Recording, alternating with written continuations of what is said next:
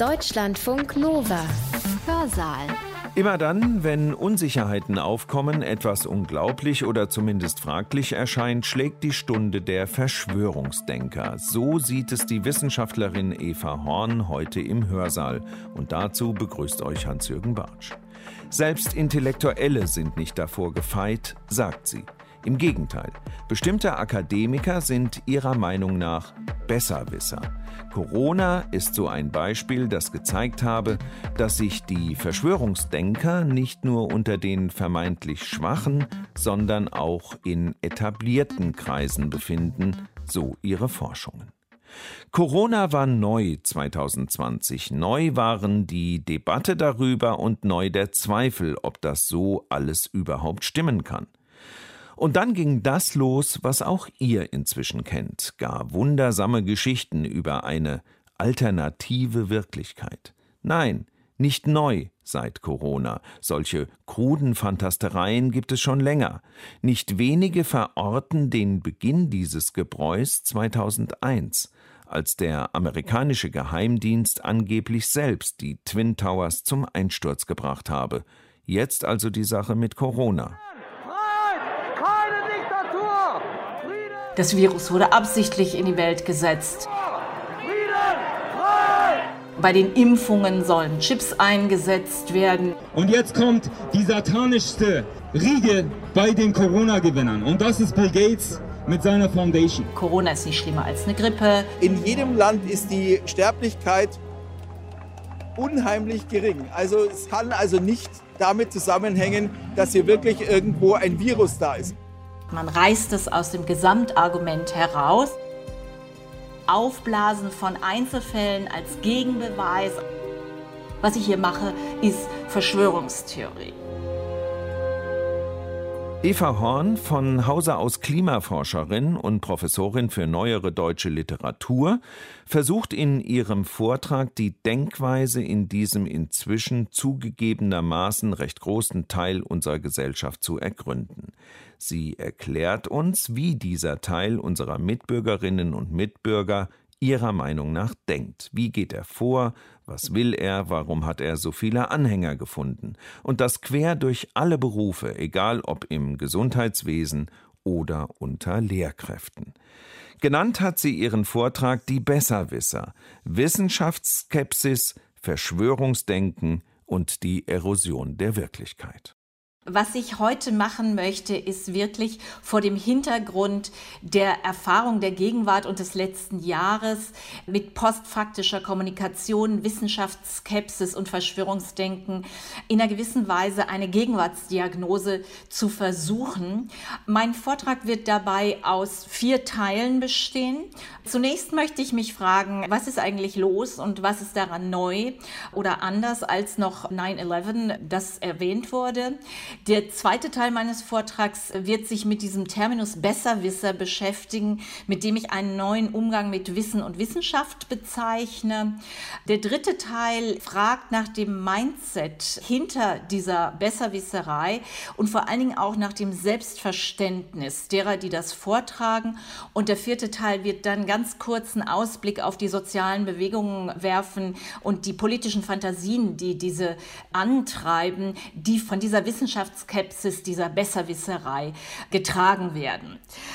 Das bedeutet auch, vielleicht ahnen Sie das schon, wenn Sie jetzt mal diese Kurzzusammenfassung gehört haben. Ich frage wirklich nach dem Selbstverständnis der Verschwörungstheoretiker. Mein Vortrag wird sich auf eine vielleicht irritierende Weise absetzen von der Perspektive, nämlich Verschwörungstheorien als Verzerrung, als Vereinfachung von Komplexität, also etwas für Dumme, oder als psychotische Dynamik, also etwas für Verrückte zu beschreiben.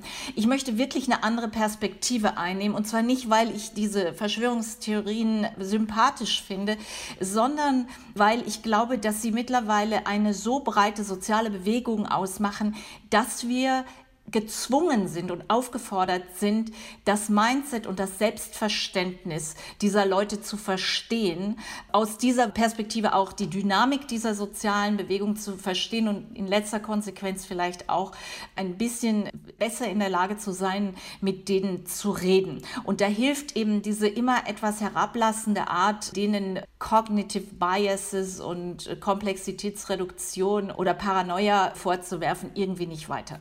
Also Punkt 1. Gegenwartsdiagnose. Ich beginne mit einem Brief, den ich im August 2020 von einem Freund aus den USA bekommen habe.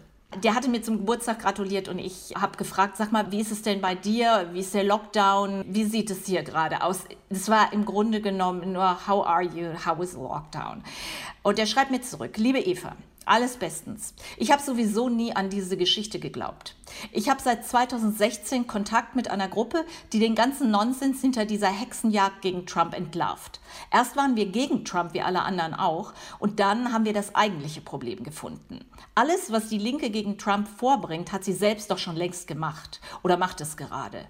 Ich verstehe deine Haltung zu diesem Thema oder zum sogenannten Klimawandel in Anführungszeichen oder was sonst an den Universitäten so für progressiv gehalten wird. Die Black Lives Matter Bewegung ist marxistisch, wie ihre Gründerin Patrice Cullors zugibt. Ich habe nie eine Maske getragen und weigere mich bei diesem Unsinn mitzumachen. Das ist etwas, vor dem ich seit Jahren gewarnt habe und es heißt Agenda 21. Aber die sogenannten Intellektuellen werden sich da nie dran wagen. Wenn sie es täten, würden sie ja ihre tollen Dauerstellen Stellen verlieren oder sowas. Kurz gesagt ist das ein großes Gebräu von Schwachsinn, das große Tiere wie Bill und Melinda Gates zusammengerührt haben. Die sind ja aus Indien rausgeflogen, weil sie Hunderttausende von Leuten getötet oder verstümmelt haben. Und da gibt es noch sehr viel mehr. Aber wirst du darüber schreiben? Sicher nicht. Wie alle anderen Lemminge hast du vorschnell ein Urteil gefällt und einen gewählten Präsidenten einem Impeachment-Verfahren unterzogen in einem Land, das dich nichts angeht. Warum?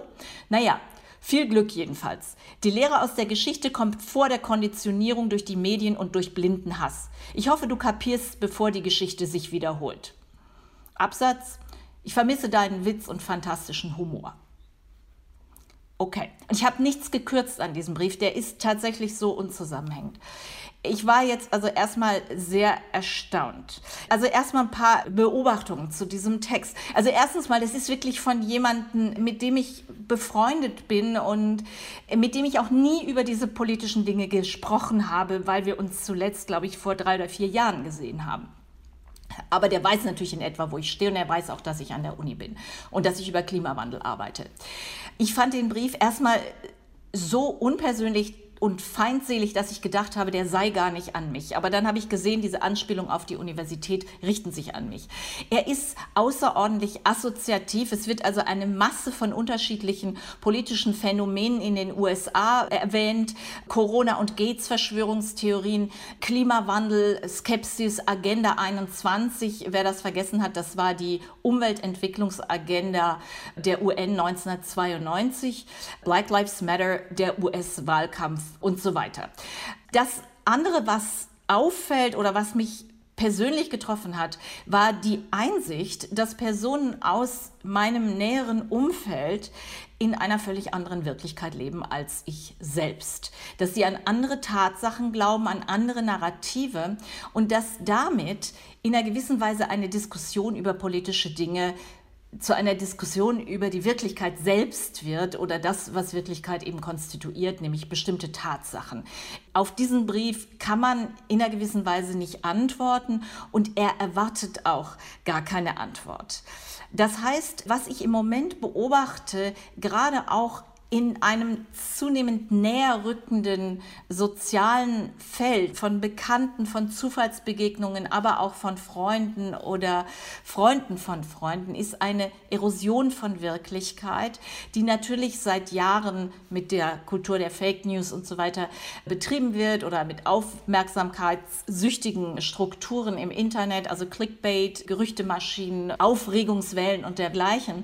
Aber das Schlimme daran ist, dass damit eine eine Spaltung der Gesellschaft stattfindet, die ich nicht mehr auf Abstand rücken kann. Das kommt ganz nah an mich ran. Ich rede mit Leuten und denke, wow, woran glauben die denn? Und die denken das Gleiche von mir. Ja, das heißt, wir verlieren zunehmend eine geteilte Wirklichkeit, die nach Hannah Arendt im Grunde der Grund ist, auf dem wir stehen und die wir auch als Grund brauchen, um uns politisch auseinandersetzen zu können. Wenn wir keine Einigkeit darüber haben, was eigentlich der Fall ist, können wir auch nicht politisch miteinander reden oder streiten. Die Auflösung von Tatsachen findet statt in diesen berühmten Alternative Facts von der, wenn man so will, Chefepistemologin der Trump-Administration, Kellyanne Conway. Also der Vorstellung, dass Fakten eben auch Alternativen haben können. Ich werde auf diese seltsame Wahrheitstheorie auch in einer sprechakttheoretischen Weise noch mal kurz zurückkommen nachher. Ganz kurz einige Beispiele für die kursierenden Topoi von Verschwörungstheorien, mit denen wir im Moment zu tun haben. Covid-19 ist nicht schlimmer als eine Grippe. Die Pandemie ist eine aufgeblasene Krise, die im Grunde dazu dient, einen Polizeistaat durchzusetzen oder die Freiheit der Bevölkerung zu beschränken. Das Virus wurde absichtlich in die Welt gesetzt. Die Maßnahmen gegen Covid-19 sind überflüssig. Bei den Impfungen sollen Chips eingesetzt werden. Die Impfungen machen krank und denen ist weniger zu trauen als dem Risiko, krank zu werden. Krank machen auch Handystrahlen, Wasseradern, Elektrosmog, Chemtrails und so weiter. Das sind ältere Geschichten, in die die jetzigen Topoi sozusagen hineingreifen können. Klimawandel ist nichts als die Wichtigtuerei von einigen wenigen Klimaforschern. Es gibt keinen wissenschaftlichen Konsens über die globale Erwärmung. Anderes Thema, die Flüchtlingsströme nach Europa sind ein groß angelegter Austausch der Bevölkerung, um die abendländische Kultur abzuschaffen und die Islamisierung Europas durchzusetzen. Militär und Geheimdienste bilden einen Staat im Staate, the Deep State, von dem Trump immer gesprochen wird. Traditionelle Medien sind gleichgeschaltet und verbreiten nur noch Fake News, die diesem Deep State in die Hände spielen. Und last not least, und ich erwähne das deshalb, weil ich nachher darauf zu sprechen komme, dieser Deep State oder die internationalen Eliten, die diesen Deep State orchestrieren, also prominente Politikerinnen, Firmenchefinnen, Superreiche, entführen Kinder, um aus ihrem Blut eine Verjüngungsdroge zu gewinnen und machen sonst auch satanische Rituale und Kinderpornografie mit ihnen und versuchen sozusagen die Weltherrschaft an sich zu reißen. Der einzige, der sich dagegen stimmt, ist Donald Trump. Deshalb haben sie seine Wahl manipuliert in den USA. Aber das ist sozusagen die Implikation. Eine Rache ist nah. Ja, klingt alles sehr schräg. Sie alle haben es äh, hundertmal gehört.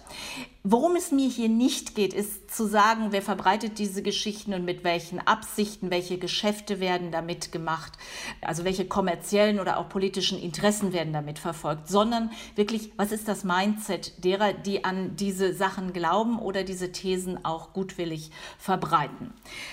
Soweit die Gegenwartsdiagnose. Ich komme zu dem Begriff, der meinem Vortrag überschrieben ist, Besserwissen.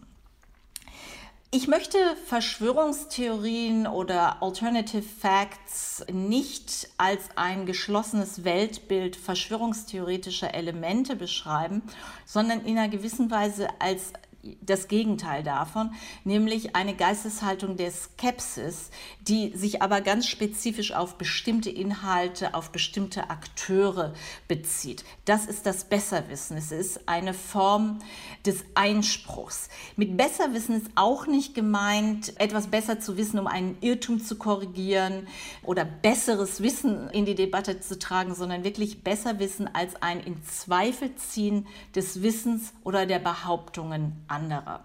Das wäre jetzt mal erst so eine grobe, halbe, grobe Definition. Ich möchte mal zwei Beispiele geben. Ich nenne das der 12. September 2001. Also die Kaskade von Verdächtigungen und Misstrauen, die dann später durch den Journalisten Matthias Bröckers in Deutschland vor allen Dingen vertreten wurde und als World Trade Center Conspiracy von ihm dann auch als Buch vermarktet wurde. Andere sind Thierry Messon, Alex Jones, uns war damals auch schon Mittenmang, das 9-11 Truth Movement in der Schweiz, Daniele Ganse. Also es gibt eine Menge Protagonisten, aber der erste und vielleicht auch interessanteste und selbstreflexivste war Matthias Bröckers, der ausdrücklich sagte, was ich hier mache, ist Verschwörungstheorie. Worum ging's? Zunächst mal eine Verdächtigung der offiziellen Berichterstattung, die sei zu schnell, zu einfach und zu überdeutlich oder vielleicht zu überklar, um wirklich plausibel zu sein. Es wurden Inkonsistenzen in dieser Berichterstattung aufgewiesen und To make a very long story quite short, es gibt sozusagen eine Schlussfolgerung, auf die diese Verschwörungstheorie am Ende des Tages hinausläuft. Es war Controlled Demolition oder Make It Happen on Purpose, MIHOP abgekürzt. Also die amerikanische Regierung hat diese Türme willentlich und wissentlich selbst zum Einsturz gebracht. Neu an der Geschichte, an dieser Art von Verschwörungstheorie war die Möglichkeit, das Internet und damit die Möglichkeit, auf ganz verschiedene Medien, internationale Zeitungen, Fernsehsender zurückzugreifen oder auch Websites, private Websites. Auf der anderen Seite aber auch sich mit anderen Nachrichtendissidenten zu vernetzen. Interessant an dieser Verschwörungstheorie ist hier bereits in ihren etwas späteren Stadien der Einbezug von Wissenschaftlern. Es gibt Wissenschaftler, die dazu aufgerufen wurden, ihre Expertise abzugeben, zum Beispiel über Baustatik, über Sprengung von Gebäuden, über Architektur. Auffällig dabei ist, wenn Sie sich die entsprechenden Filme im Internet mal angucken, dass das oft gar nicht unbedingt Experten für Baustatik oder Sprengungen sind, sondern einfach bekannte Wissenschaftler, wie zum Beispiel die Biologin Lynn Margulis, die ansonsten zu Recht berühmt ist, aber eben nicht für ihre baustatischen Kenntnisse.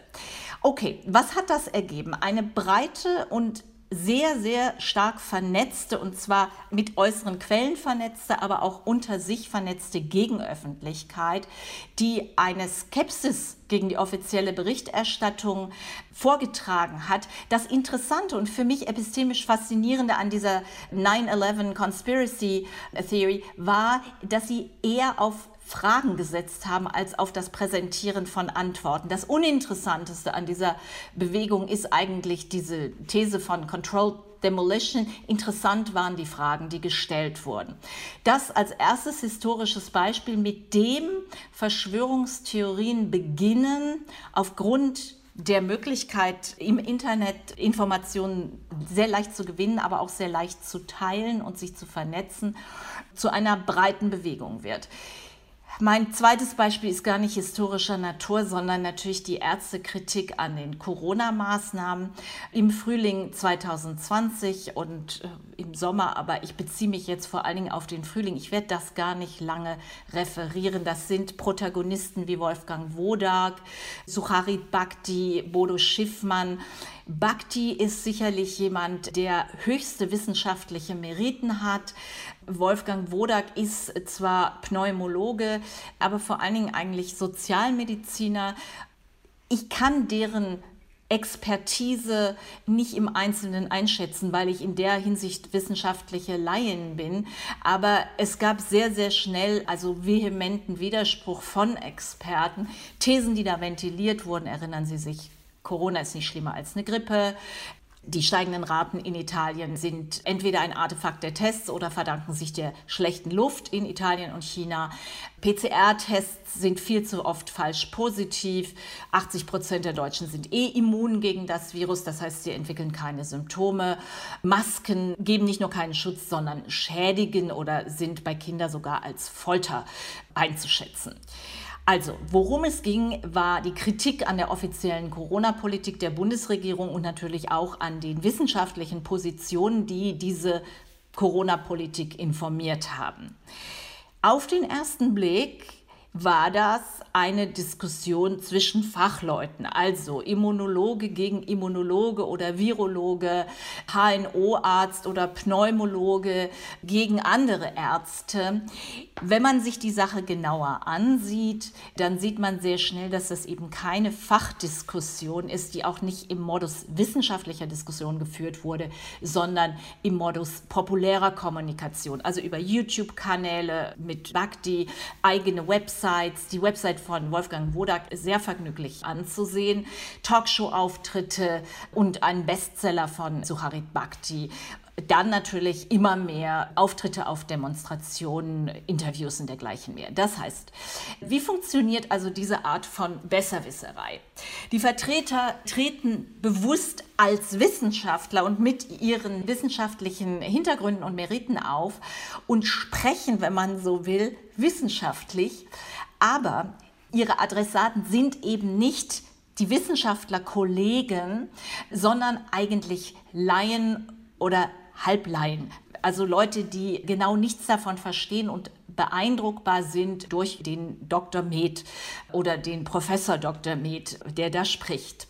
Das heißt, diese Form von Einspruch ist ein populärer Einspruch, keine wissenschaftliche Debatte, sondern ein Versuch in einer gewissen Weise Skepsis zu säen gegenüber der wissenschaftlichen Expertise, die hier vorgetragen wird und die ganz massiv in die Politik natürlich eingespeist wird und aufgrund derer gravierende wirtschaftliche Entscheidungen gefällt werden, wie zum Beispiel die Entscheidung zum ersten Lockdown, von dem wir im Rückblick vielleicht sogar sagen könnten, wow, das war ein grobes Geschütz, Problem war, das wurde nicht gut genug durchgehalten und nicht Lockdowns sind grundsätzlich Unsinn oder Maskenpflicht. Also Besserwissen ist eine Form des skeptischen Einspruchs, der wissenschaftlich auftritt, aber sich gerade nicht den Regeln der Wissenschaft unterwirft, publizieren, Peer Review, Qualitätskontrolle und so weiter.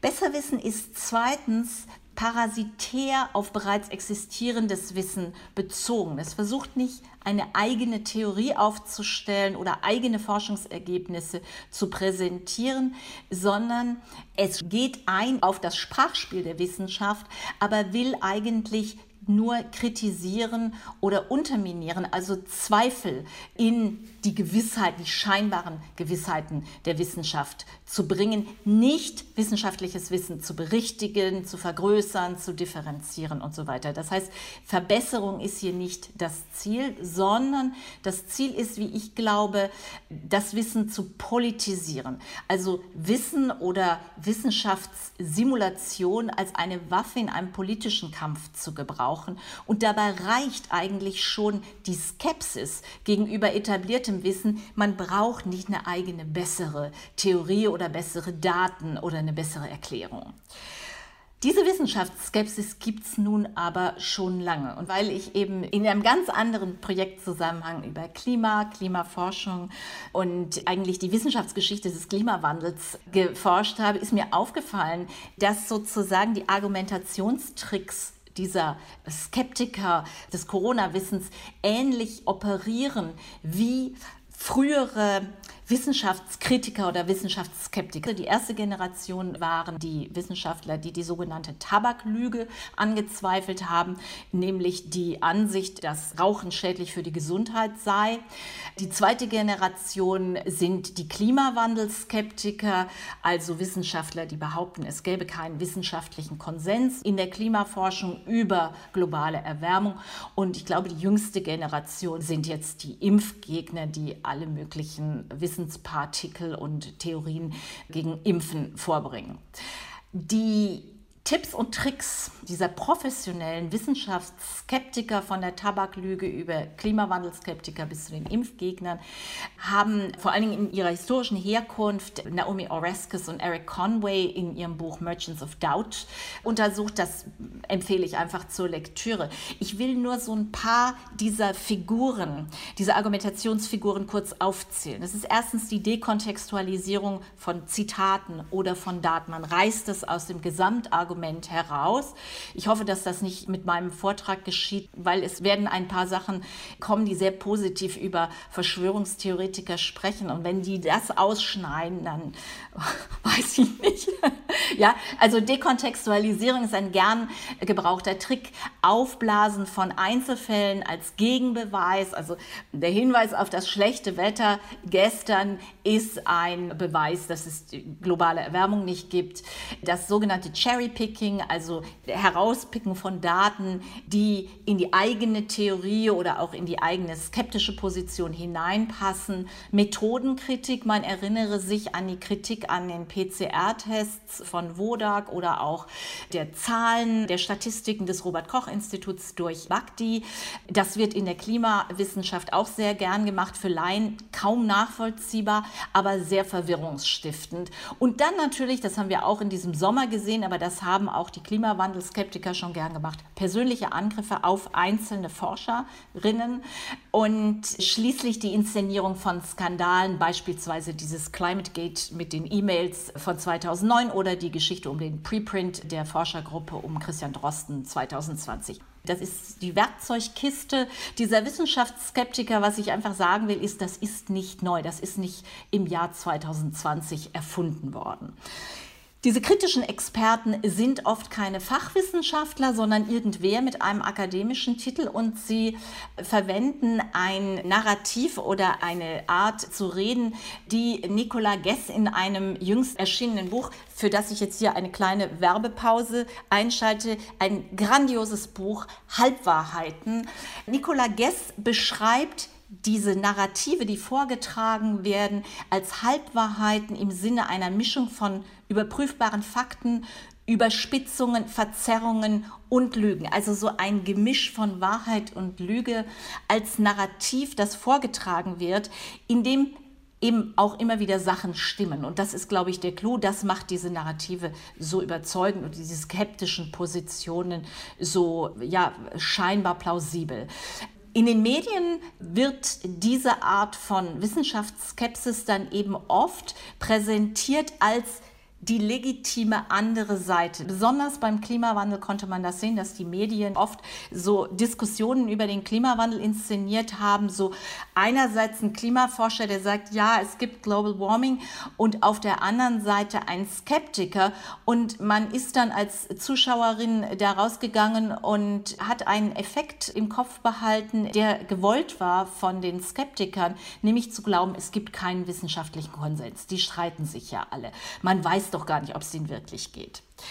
Das heißt, besser wissen ist der Versuch, etwas anders zu sehen und zwar nicht genauer oder richtiger, sondern vor allen Dingen anders, einen Dissens in die Debatte zu bringen, nicht um die Debatte voranzubringen, sondern eigentlich eher um diesem There is no scientific consensus, wie das immer hieß bei den Klimaforschern, diese komische einerseits andererseits Struktur herzustellen.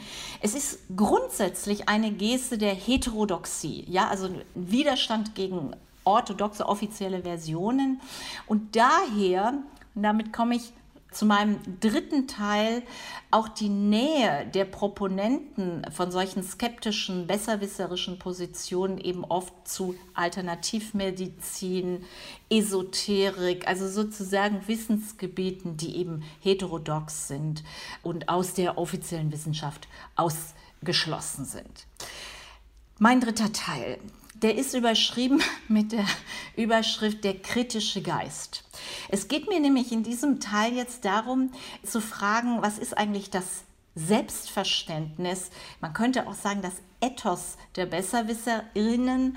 Warum überzeugen sie immer breitere und auch gar nicht unbedingt dumme oder verrückte, sondern ganz normale Gruppen in der Bevölkerung? Ich glaube, wir müssen es wirklich ernst nehmen, nicht als ein Fringe-Movement, sondern als eine breite soziale Bewegung und eine Einstellung, die sich immer weiter verbreitet. Zunächst mal würde ich sagen, haben die eine ganz legitime Intention, nämlich ist der Versuch, eine Alternative zu finden, also eine andere Perspektive, eine andere Wirklichkeit zu entwerfen. Es ist klarerweise die Reaktion auf eine gegenwärtig vor allen Dingen ganz stark von Experten dominierte Politik, die ständig von Sachzwängen redet, sagt, ja, Dr. Drosten meint, also setzen wir das um, in der alles immer alternativlos ist. Ja?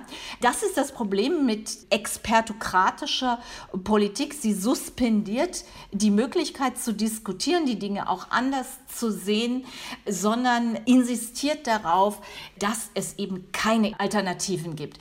Demgegenüber versuchen, glaube ich, die besserwisserischen Positionen einen Wunsch vorzutragen nach individuellem und kollektivem Spielraum, nach Wahlmöglichkeiten, also nach Kontingenz. Ja, man will Spielraum wieder rückgewinnen, auch um sich zu streiten. Die Frage ist nun, wenn diese Art von Wissenschaftsskepsis eigentlich der Wunsch nach einer Alternative ist, dann ist die Frage, was heißt eigentlich Alternative?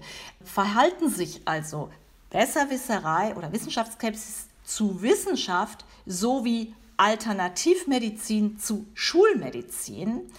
Sie wissen alle, Alternativmedizin wird heute gern Komplementärmedizin genannt. Die Frage, ist Wissenschaftsskepsis ein notwendiges Komplement von Wissenschaft? Ich denke, nein, weil sie ganz seltsame, auch sehr wissenschaftsferne Annahmen über Wissenschaft vorträgt. Sie stellt also Wissenschaft falsch dar und hat auch einen falschen Anspruch an Wissenschaft. Besserwisserei unterstellt, dass Wissenschaft eigentlich mit einer einzigen Stimme sprechen muss, dass sie einheitliche und auch ultimative Wahrheiten sagen. Das heißt, wissenschaftliches Wissen wird unifiziert und kann deshalb sozusagen als orthodoxes Wissen dem heterodoxen Besserwissen entgegengesetzt werden. Wenn Wissenschaftler dann aber, wie beispielsweise Drosten und Kekulé oder Streeck, diskutieren, wie das Wissenschaftler, wie wir alle wissen, so machen, dann wird das sofort als Ausweis ihrer Unseriosität oder Eitelkeit oder Ahnungslosigkeit oder Verwirrtheit gesehen. Das ist sozusagen die erste falsche Annahme gegenüber Wissenschaft, die dieses alternative Wissen ventiliert. Es stellt sich als eine epistemologische Alternative dar, aber in Wirklichkeit versucht diese Wissenschaftsskepsis eigentlich auf einer ganz anderen Ebene zu operieren, nämlich auf einer dezidiert politischen. Damit macht sie, wie Bruno Latour das genannt hat, Matters of Fact, also Tatsachen, zu Matters of Concern, also Streitsachen. Da werden Tatsachen in einer gewissen Weise umdeklariert und damit politisiert. Wie das passiert und welche epistemischen oder auch logischen Implikationen das hat, möchte ich ganz kurz illustrieren an dieser wunderbaren Einführung des Begriffs Alternative Facts durch Kellyanne Conway im Januar 2017 in der Diskussion, wie viele Personen waren bei der Inaugurationsfeier von Trump da. Der Journalist Chuck Todd fragt sie, warum eigentlich Sean Spicer, der neue Pressesprecher, gezwungen wurde, in seiner allerersten Pressekommunikation eine Lüge zu sagen. Also, for the first time, to go to the podium for the first time and utter a falsehood, it undermines the credibility of the entire White House press office from day one. Kellyanne Conway antwortet schnippisch, don't be so overly dramatic about it, Chuck. Our press secretary Sean Spicer gave alternative facts. Ja, also der hat nicht gelogen, sondern alternative Fakten vorgetragen. Alternative facts are not facts, they're falsehoods, sagt Todd. Also sie reden noch ein bisschen weiter, aber diese Frage mit der Credibility geht ihr nach und dann sagt sie am Schluss, Anybody who pretends I'm not smart or not credible, it's like, excuse me, I've spoken 1.2 million words on TV, okay? Also ein ganz klarer Ende der Debatte Machtanspruch, der hier vorgetragen wird. Später wurde sie nochmal gebeten, diesen epistemisch seltsamen Begriff der Alternative Facts zu erklären. Da sagt sie, Alternative Facts are additional facts and alternative information. Also tut so, als ginge es im Grunde genommen eine Verbesserung eines Wissensstandes. Dann gibt sie aber Beispiele. 2 plus 2 is 4, 3 plus 1 is 4. Also zwei verschiedene Rechnungen, die zum gleichen Ergebnis kommen. Partly cloudy, partly sunny, glass half full, glass half empty. Those are alternative facts. Okay. also, Fakten oder alternative Fakten werden hier erklärt durch Sätze, die Und dafür ist übrigens Kant auch ein Gewährsmann, der sich relativ angelegentlich und detailliert mit dem Begriff Tatsache auseinandergesetzt hat, durch Sätze, die eben keine Tatsachenbehauptungen sind zum Beispiel eben zwei mathematische Sätze, ein Mengenverhältnis, eine Interpretation, Glass half full, Glass empty, ist der Prototyp einer Perspektive, ja, einer Interpretation und eben nicht einer Tatsachenbehauptung. Das zweite ist eben diese klare Äußerung eines Machtanspruchs. Ich habe so viel im Fernsehen gesagt, ich bin deshalb glaubwürdig, beziehungsweise ich kann das hier behaupten. Ich bin Beraterin der amtierenden Regierung. Ich kann das sagen und ihr könnt nichts machen. Das heißt, alternative Fakten zu präsentieren löst die Kategorie der Tatsache auf in ganz anderen Formen des Sprechens, also in Gerüchten, in Gefühlen, in Interpretationen, in Meinungen und dergleichen mehr. Also jeder Philosoph würde sagen, das sind halt keine Tatsachenbehauptungen, sondern andere Formen konzertiven Sprechens. Das andere ist eine performative Dimension, die ich in alternativen Fakten sehe. Es ist ein Sprechen, das eine bestimmte Performativität hat, indem es einen Machteffekt erzeugt. Im Fall von Conway ist das ein Machteffekt von oben. Das heißt, es wird gesagt, ich bin Kellyanne Conway und ich kann das sagen. Und egal wie ihr das findet, ob ihr das für Lügen haltet und so weiter.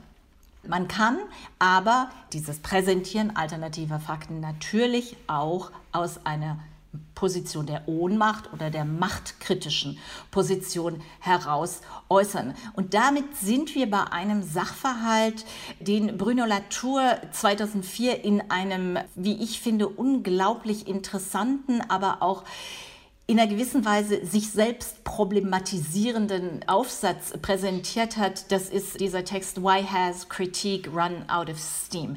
Es geht also um den Begriff der Kritik und Latour geht genau ein auf diese seltsame Überführung von Matters of Fact zu Matters of Concern oder die Politisierung von Tatsachen. Er sagt, das ist eigentlich im Kern die schlechthinig kritische Geste, scheinbar gegebene, naturgegebene Kategorien zu entlarven als soziale Konventionen oder als Konstruktionen, wie beispielsweise die Kategorie des Geschlechts oder der Begriff der Natur, die in Wirklichkeit politische Implikationen und Machteffekte haben und man kritisiert sie, um diese Machteffekte freizulegen und diese Begriffe sozusagen zu delegitimieren.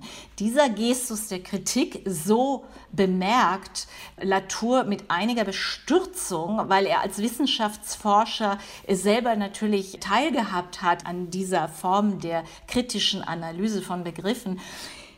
Diese Bewegung der Politisierung wird nun gegen wissenschaftliche Daten vorgetragen in der Diskussion um 9-11, auf die er eingeht, oder eben auch in der Skepsis gegen den Klimawandel. Das heißt, die Grundgeste von Kritik entlarvt Tatsachen als in Wirklichkeit politische Begriffe. Und damit wird Wissenschaft, ob sie es will oder nicht, politisch, politisiert. Der Vorschlag von Latour ist ja einigermaßen lässig. Ich bin mir nicht sicher, wie praktikabel er heute in der gegenwärtigen Situation ist, zu sagen, wir brauchen einen neuen Realismus und das bedeutet diese Politisierung von Wissen anzuerkennen und damit zu arbeiten.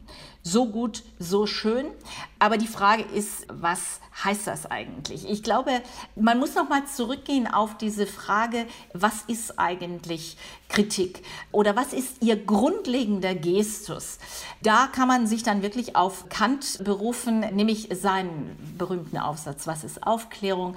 Das kantische Gebot ohne Autoritäten, ohne Anleitungen, selbst zu denken, sappere Aude. Also wage es, dir selbst Wissen anzueignen. Das ist im Kern dieses kritischen Gestus. Michel Foucault hat das dann noch stärker politisiert und äh, sagt, Kritik besteht eigentlich in der äh, Haltung, und ich muss das auf Französisch sagen, l'art de n'être pas tellement gouverné. Also nicht so sehr und nicht in dieser Weise regiert zu werden. Das heißt, oh mein Gott, diese Wissenschaftsskeptiker, diese Corona-Skeptiker, Klimawandelleugner und dergleichen verstehen sich selbst, und das muss man einfach anerkennen, als skeptische, gegen Autoritäten und Regeln gerichtete Selberdenker, ja, als Heterodoxie und Widerstand gegen das Regiertwerden, ein so stark regiert werden und in dieser Weise regiert werden.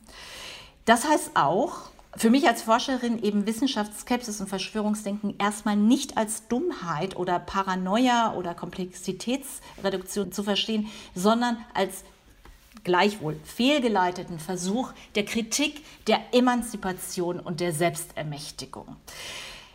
Das zeigt sich unter anderem auch daran, dass es nicht unbedingt ungebildete oder vollkommen machtlose, bildungsferne Personen sind, die zum Beispiel auf den Corona-Demos mitmachen oder die Impfgegner sind. Wir wissen, das sind oft Leute aus dem Gesundheitswesen, das sind Lehrerinnen. Man darf die, glaube ich, in ihrer intellektuellen Fähigkeit nicht unterschätzen, bloß weil sie seltsame Dinge vortragen, sondern es geht darum zu sehen, wie die sich eigentlich verstehen. Was tun diese Vertreter dieses heterodoxen Wissens? Die würden sagen, wir forschen, wir denken selber, wir machen uns selber ein Bild. Die Frage ist nun, wenn man das mal so sieht, eigentlich als kritische Geste, als Selbstermächtigung und selber denken wollen, dann ist die Frage, was ist eigentlich der epistemische Preis dieser Selbstermächtigung? Es ist erstens die Auflösung der Kategorie von Tatsachenbehauptungen in ganz andere Aussagetypen. Ich habe das versucht zu erklären oder in etwas, was der Komiker Stephen Colbert Truthiness, also gefühlte Wahrheit nennt. Es ist zweitens die Auflösung des Kriteriums von Falsifizierbarkeit, also das Selberdenken und Dazu gibt es massenweise Forschung, erzeugt eben diesen Confirmation Bias, eine Perspektive, die nur das wahrnimmt, was eh in die eigene Theorie passt, oder auch eine Selbstüberschätzung, den sogenannten Dunning-Kruger-Effekt in Bereichen, wo man keine Ahnung hat und so weiter. Schließlich und endlich löst es die Differenz zwischen Experten und Laien auf, zwischen Wissenschaft und Wissenschaftssimulation und eben Fakten und alternativen Fakten mit dem Resultat, einer gravierenden Spaltung von Gesellschaft, eben weil man keine richtige Faktenbasis, keine Wirklichkeit mehr hat, auf deren Basis man sich überhaupt richtig streiten kann. Und damit bin ich bei meinem letzten Punkt, nämlich der Frage nach den sozialen Bewegungen und politischen Fantasien, die diese Geste des Besserwissens antreiben und in ein größeres Weltbild einpassen. Die Adressaten der Besserwisser sind natürlich andere Besserwisser, die sich selbst informieren, die alternative Quellen konsultieren und natürlich auch kommerziell vermarkten. Und dabei entstehen dann natürlich so die klassischen Figuren des verschwörungstheoretischen Denkens. Nichts ist, wie es scheint, also Corona-Maßnahmen dienen anderen Zwecken. Es gibt eine verborgene Gruppe von Strippenziehern, die Pharmaindustrie, die Regierung, die Geheimdienste, der Deep State, die globalen Eliten. Drittens, große Ereignisse lassen sich ganz anders erklären. Wir haben es gesehen, 9-11, Finanzkrise, Ausbruch von Corona, gibt es alternative Geschichten. Und das heißt, viertens, kritische Geister müssen die Zeichen lesen und sich selbst schlau machen. Das ist sozusagen das Gebot der Stunde. Die leichte Verbreitung und Vernetzung macht nun Verschwörungstheorien oder diese skeptischen Bewegungen zu ganz breiten sozialen Bewegungen, denen jeder Teilnehmer und jede Teilnehmerin, die dabei sind, immer wieder eins bescheinigen. Es sind Formen der Vergemeinschaftung. Früher die Aluhüte, das waren einsame Leute, die im Keller ihrer Eltern lebten oder so oder irgendwie hundertmal den Zapruder-Film analysiert haben. Heute sind das Gemeinschaften, die sich wohlfühlen, wo Leute Ein soziales Netz überhaupt erst bekommen, indem sie zu dieser Gemeinschaft der Wissenden gehören können. Man arbeitet ganz dezidiert, auch kollaborativ, schickt sich Dinge, schaut mal hier, das habe ich gesehen. Die Frage ist nun, was entsteht dabei? Es entstehen hochgradig inklusive soziale Bewegung. Das heißt, jeder darf mitmachen, jeder gehört dazu, egal was er oder sie sonst noch so denkt. Das sind zwei Bewegungen, auf die ich jetzt ganz kurz noch eingehen möchte, nämlich einerseits die deutschen Querdenker, eine nationale und sich dezidiert überparteilich inszenierende Bewegung, also die immer wieder sagt, wir sind nicht rechts, wir sind nicht links, du bist Antifa, du bist Reichsbürger, du bist Neonazi, passt alles, ihr könnt alle mitmachen. Das ist natürlich auch das Geheimnis erfolgreicher sozialer Bewegungen sozusagen, soziale Differenzierung zu überbrücken und zu überspielen. Hier ist die Perspektive aber ganz klar bezogen auf Deutschland. Man gibt sich ostentativ verfassungstreu und äußert gleichzeitig die Angst vor der Einmischung internationaler Spieler wie die WHO oder Bill and Melinda Gates Stiftung und so weiter. Also eine nationale Bewegung, die allerdings im Moment gerade einen Durchmarsch durch den deutschsprachigen Raum macht, wie ich hier in Wien feststellen kann. Die zweite Bewegung ist sehr viel internationalistischer, QAnon. Viele werden sagen, ja, Frau Horn, haben Sie nicht den 6. Januar gesehen? Das war in vielen Hinsichten QAnon auf einer nationalen Ebene operierend, der Sturm aufs Kapitol. Ja, die operieren sehr stark innerhalb der USA in dem politischen Gefüge, aber sie denken sich international und sie greifen zunehmend ins außer US-amerikanische Ausland aus, insbesondere Deutschland, aber es gibt in Frankreich mittlerweile erste lokale Gruppen. Das andere ist, dass sie eine dezidiert globale Perspektive einnehmen. Wie gesagt, diese Geschichte von einer Elite der Reichen, der Prominenten, die eben die Strippen ziehen, die sich selbst bereichern und diese schrecklichen Dinge machen, wie Kinder sozusagen auf bestimmte organische Stoffe, Adrenochrom hin auszubluten. Teilnehmerinnen an der QAnon-Bewegung sind sehr häufig Frauen, die wirklich mit dem Slogan auftreten, Save the Children. And who want to save the children, right? Also es ist sozusagen ein Slogan, den alle unterschreiben können. Sie sehen sich selbst als Forscher. Eine QAnon-Anhängerin nennt das a crowdsourced search for the truth. Immer wieder der Refrain, Google it, just do the research.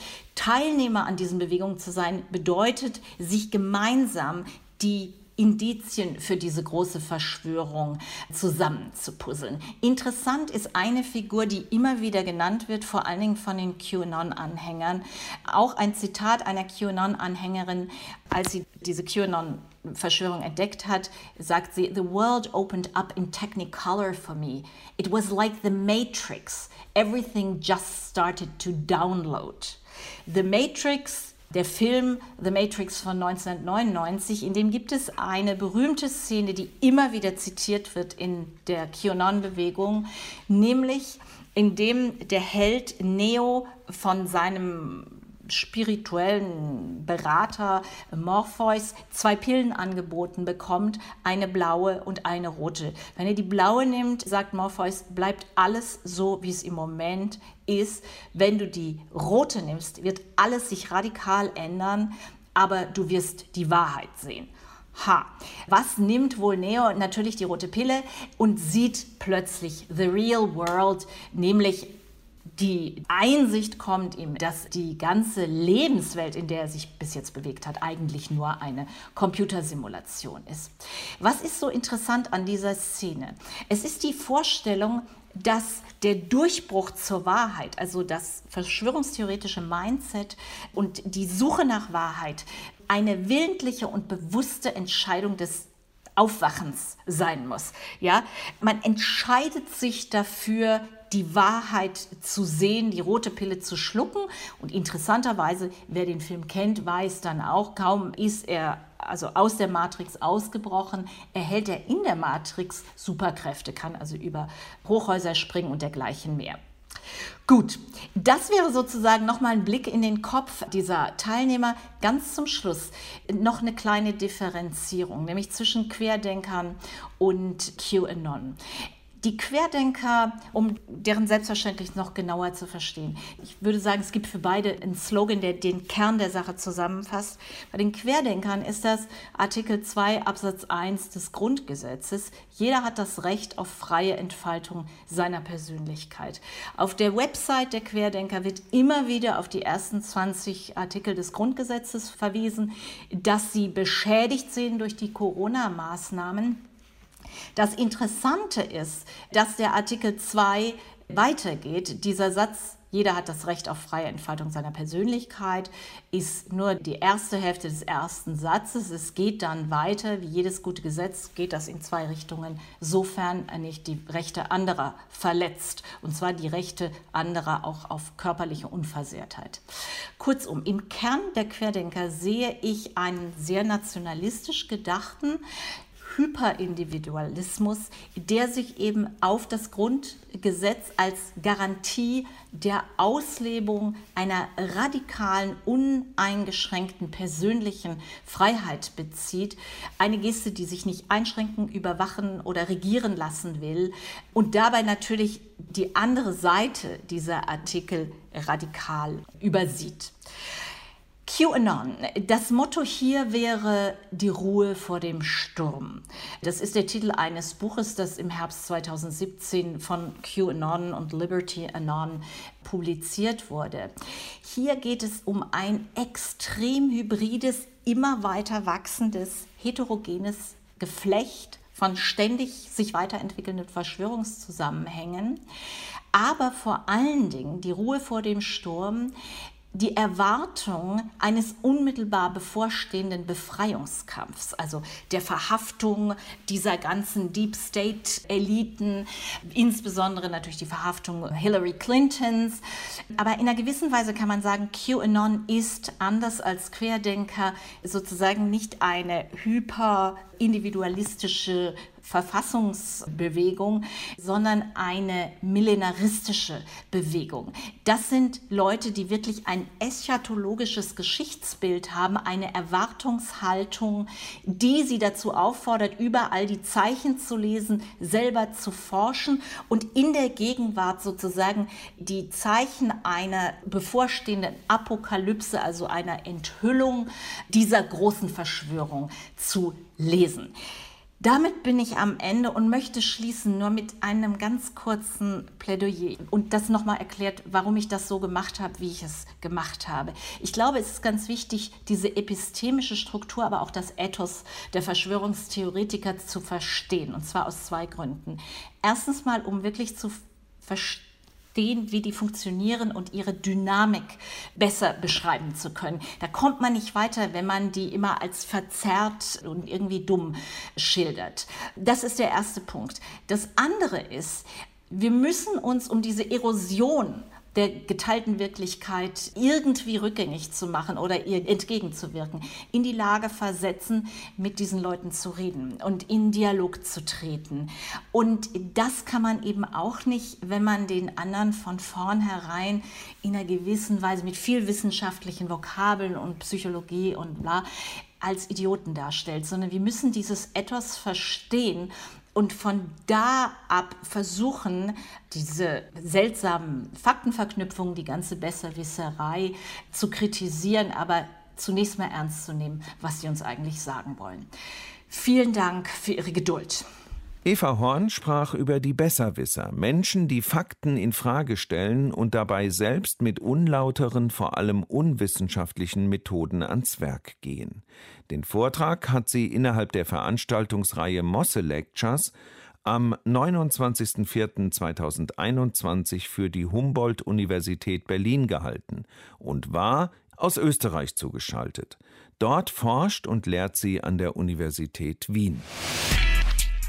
Deutschlandfunk Nova. Hörsaal. Samstag und Sonntag um 18 Uhr. Mehr auf deutschlandfunknova.de.